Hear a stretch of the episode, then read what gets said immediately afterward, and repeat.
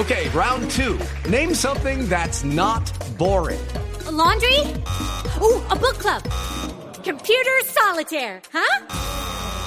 Ah, oh, sorry, we were looking for Chumba Casino. That's right. ChumbaCasino.com has over 100 casino style games. Join today and play for free for your chance to redeem some serious prizes.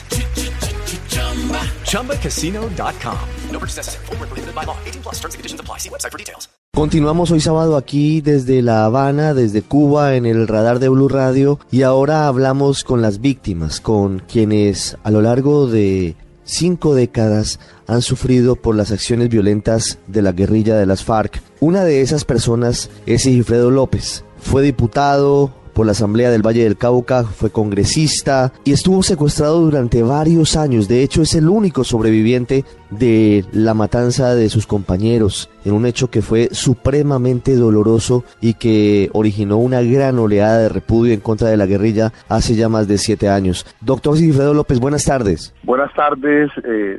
Ricardo, a usted, a, la mesa de trabajo, a todos los oyentes, un saludo muy especial. Quiero preguntarle primero cuál es su reacción frente al acuerdo que se ha firmado en las últimas horas en Cuba entre el gobierno y las FARC para la creación de una jurisdicción especial para la paz? Yo prefiero que hayan penas mínimas eh, que cumplen con los estándares internacionales como estos que se ha acordado, en lugar de ver a las FARC en la guerra causando más daño, provocando más secuestros, más sufrimiento a la sociedad colombiana. De modo pues que yo expreso mi complacencia con este acuerdo y quiero resaltar la labor de la comisión negociadora presidida por Humberto de la Calle, porque le confieso, yo era de los colombianos más escépticos con, con este tema. Yo nunca pensé que las FARC fueran a aceptar de 5 y hasta 20 años de privación eh, de la libertad, eh, aceptar, obligarse a decir la verdad, a reparar a sus víctimas, a garantizar medidas de no repetición. Entonces, mm, yo sí estoy conforme con este acuerdo. Eh, creo que cumple con los estándares internacionales, responde a las exigencias que venimos haciendo las víctimas y, las, y a la presión que viene haciendo la sociedad colombiana. Me parece que es más mm, importante que el sufrimiento de nosotros, las víctimas, es poder garantizar que las nuevas generaciones vivan en paz. Una de las verdades que deberían entregar las FARC justamente en el marco de esta jurisdicción especial para la paz es saber qué pasó, por qué mataron a sus amigos, a sus compañeros, a los diputados del Valle del Cauca. Eso tienen que decirlo si quieren acceder a estos beneficios. Y eso va a ser seguramente una realidad dolorosa para el país, algo que no sabemos a ciencia cierta hoy, pero que forma parte de, de ese momento para que Colombia sepa todo lo que pasó y haya garantías de no repetición. Eso es un paso fundamental hacia la reconciliación doctor Sigifredo. Claro que sí, y yo he repetido mil veces que para mí la reparación más importante es que las FARC digan la verdad, porque si las FARC hubieran dicho la verdad, a mí no me habían puesto preso. Recuerde ustedes que ellos asesinaron a mis compañeros el 18 de junio del año 2007 y dijeron que habían muerto en un enfrentamiento con un grupo armado desconocido. Luego, en, por la revista Cepana, supimos de un cruce de correo entre Cano y Timochenko, donde Cano le informaba de un error militar y Timo, eh, les quedaba muerto mis compañeros, culpa de ellos mismos, fuego amigo, y Timoshenko les recomendaba decir la verdad y les recomendaba liberen a ese señor, porque tarde o temprano se va a saber la verdad. Y entonces, y, Cano no quiso hacerlo, ellos se negaron a hacerlo, y posteriormente ahora,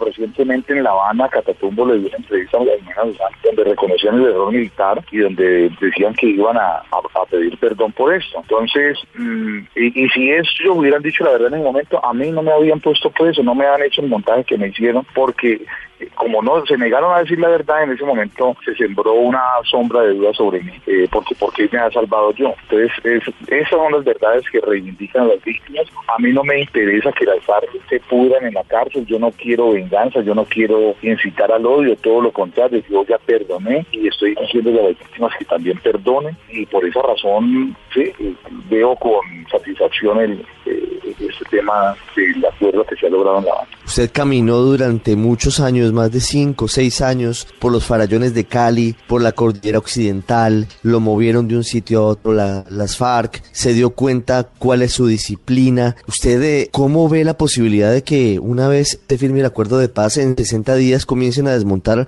esta estructura armada de tanto tiempo, salgan de esa disciplina los integrantes de la guerrilla, eventualmente se concentren en algunos puntos del país y luego dejen las armas. ¿Cómo ve, eh, obviamente, desde, desde, lo que usted conoció, esa posibilidad? Yo creo que eso es posible. Además, ellos ordenan y, y los subalternos cumplen. Eh, tengo entendido que han acordado eh, que esto tiene que desarrollarse el tema de la justicia transicional porque ellos necesitan seguridad jurídica y efectivamente se está trabajando en ese aspecto y esto hay que construirlo. A mí me parece que ahora han salido muchos críticos a decir que tienen que podrirse en la cárcel, a incitar al odio, a la venganza. Muchos que nunca en su vida han sufrido lo que hemos sufrido las víctimas. Entonces, con un vaso de whisky en un, en un apartamento de Rosales, es muy fácil incitar al odio, a la venganza. Yo creo que lo que importa son las nuevas generaciones. Tenemos que pensar en una justicia prospectiva. Tenemos que pensar en que las nuevas generaciones no sufran lo que nosotros sufrimos.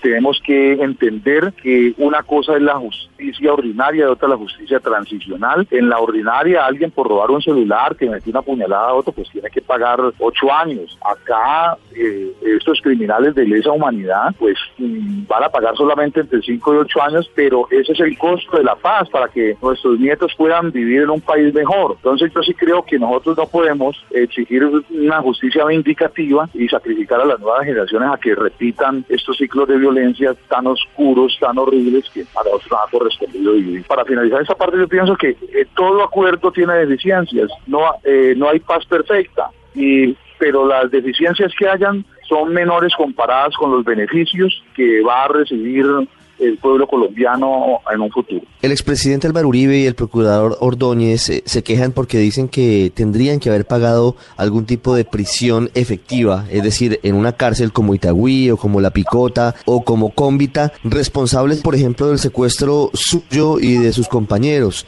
que no es justo que no paguen prisión efectiva. ¿Usted eh, por qué no comparte esa posición?